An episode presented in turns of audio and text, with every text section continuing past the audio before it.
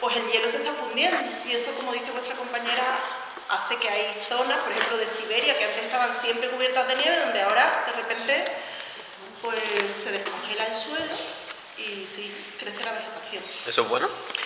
No. Eso, eso en principio no es bueno. Porque mira, cuando tú tienes nieve cubriendo el suelo, es como un espejo, miras la nieve o miras el hielo te, refleja un montón de luz, ¿no? Eso significa que mucha de la energía que nos está llegando del sol se, vuelve a ir afuera. No, no la retiene la tierra, no calienta la tierra. Entonces, si quitamos capa de hielo, cada vez la tierra es capaz de absorber y retener más calor, con lo cual sube más la temperatura. Así que no es bueno.